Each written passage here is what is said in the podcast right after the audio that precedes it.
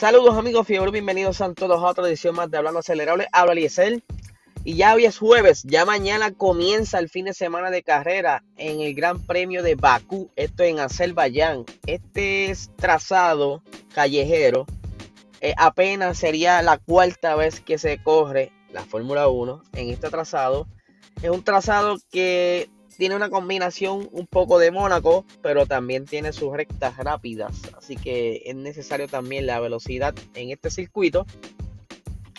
Y veremos a ver quién estará dominando esos tiempos en las primeras sesiones de práctica. El viernes estaremos hablando más a fondo de lo que, se, lo que pasó en las, las prácticas en Box Talk a las 8 de la noche. Estaremos hablando allí.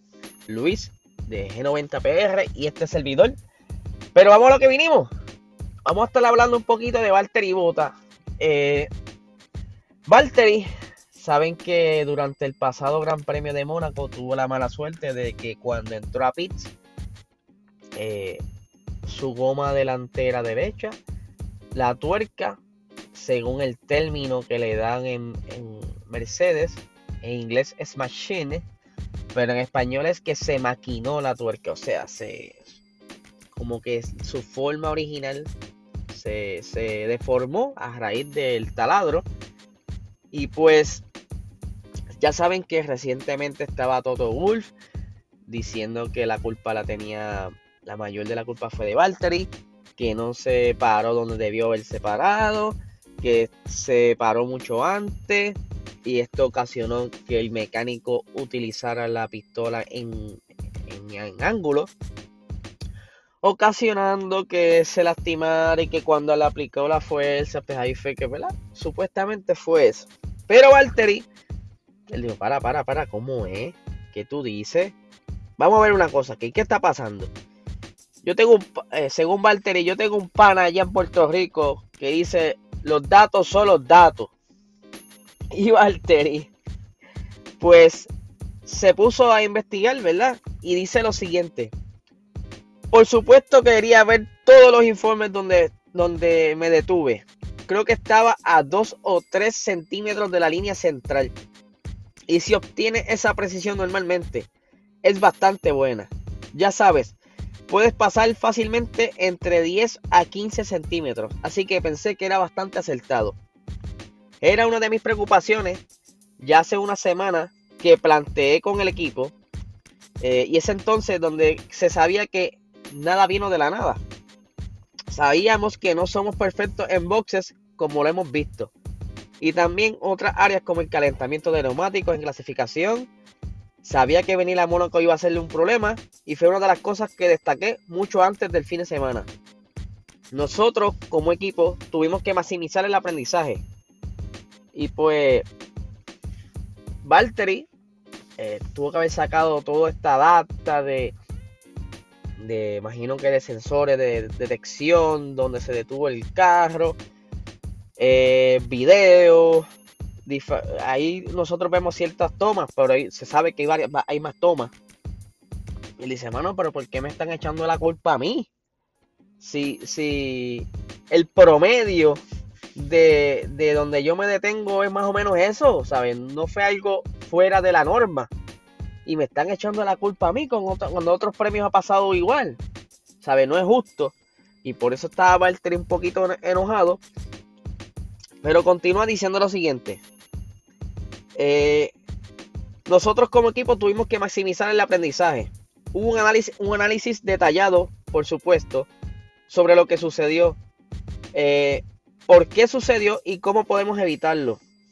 Y nunca vuelva a suceder en el futuro. Así que Realmente se trata de aprender del problema y corregirlo. Creo que el equipo lo comprende completamente ahora y hemos hecho correcciones para eso. Y con suerte no tendremos que volver a experimentarlo.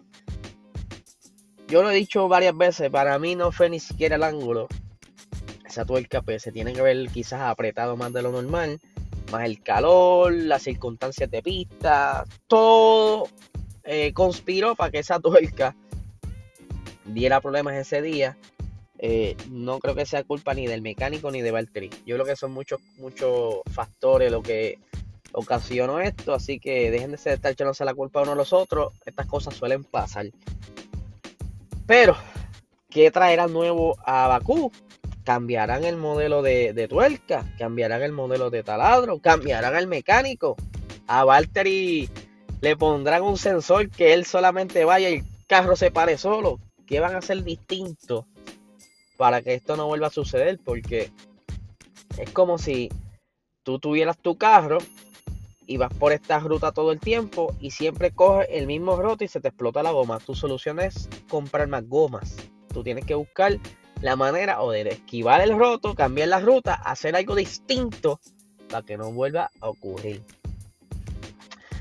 Pero entre otros temas, saben que hace varios premios atrás en Imola, Russell tuvo un pequeño encontronazo con Valtteri Bota donde acabaron los dos fuera de carrera, un accidente bien feo.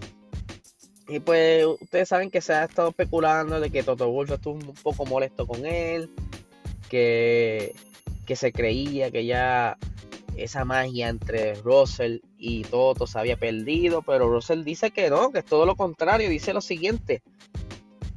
En todo caso, mi relación con Toto ha crecido desde el incidente en Imola.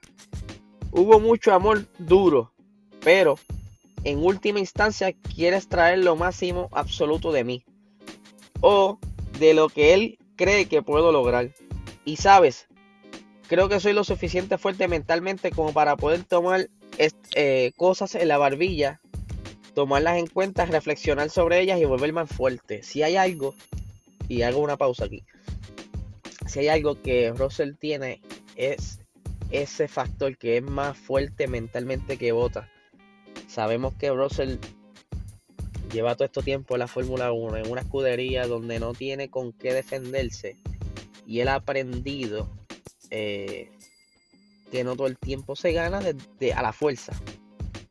Que se sabe que lo que, lo que él hace está exprimiendo ese monoplaza. Y pues quizás eso lo ha ayudado quizás como a entrenarse en muchos aspectos en en este, especialmente el mental.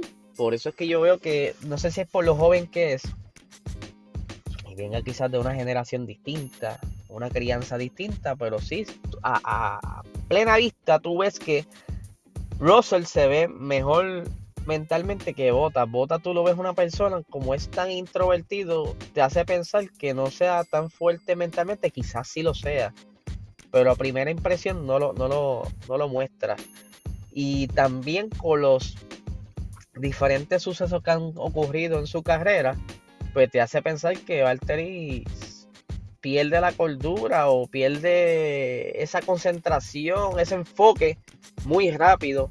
Mientras que Russell le pasó aquella vez en Bahrein donde hubo revolú de la goma y se le, se le vació la goma y perdió el, quizá lo que hubiera sido su primera victoria en la Fórmula 1.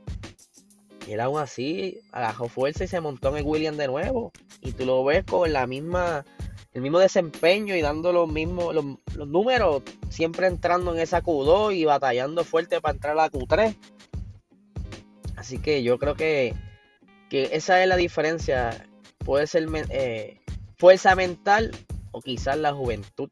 Aunque no son, no hay mucha diferencia de edades aunque sé yo, a unos 8 o 10 años de diferencia, que no es que viene de una generación completamente distinta. Pero, continuando aquí la lectura, dice, obviamente las emociones eran altas, según todos los relatos. Pero, para ser honesto, mi relación con todos desde, eh, desde en Williams y hasta en algunas personas claves en Mercedes con quienes he hablado desde entonces es mejor que nunca. Creo que a menudo estos momentos difíciles los acercan. Y tienes razón.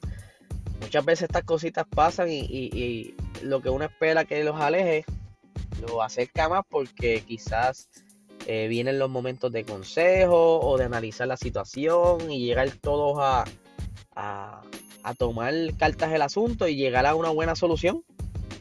Así que vamos a ver cómo se aplica todo esto ahora en Bakú, como estaba mencionando previamente, si van a hacer algo distinto con el monoplaza de Bota, eh, si Russell en su Williams alcanza de nuevo a llegar a esa Q2, eh, ¿quién dominará? está, está, hay una intriga. Muchos dicen que Ferrari puede que vuelva a dominar. Yo no creo porque la clave eh, es velocidad también y yo creo que eso no estaba en la ecuación de ellos.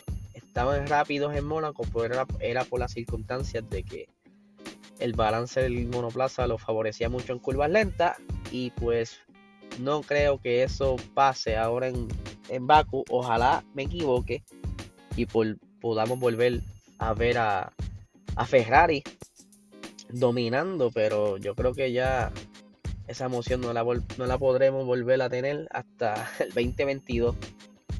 Así que mi gente, los veo esta noche con el nuevo programa que voy a estar trabajando con Víctor González, eh, que se llama Motorsports 001. Motorsports 101. Creo que lo dije mal, pero ahí lo corregí. Motorsports 101, eso es lo que viene hoy a las 8 de la noche. Víctor nos estará enseñando todo eh, sobre el mundo del motorsports, ya que él es un veterano en esto. Estuvo 10 años en NASCAR, este, ha corrido por Europa, por todos lados, y yo creo que es una gran persona con todos los skills necesarios para darnos estas lecciones y enseñarnos cómo es que se llega al motorsports y qué hace falta y entender cosas técnicas. Va a estar bien interesante, así que no se lo pueden perder hoy a las 8 de la noche por, eh, por Instagram eh, live en PR Racing Sports. Allí los vemos como siempre. Muchísimas gracias por su apoyo y que tengan un excelente día.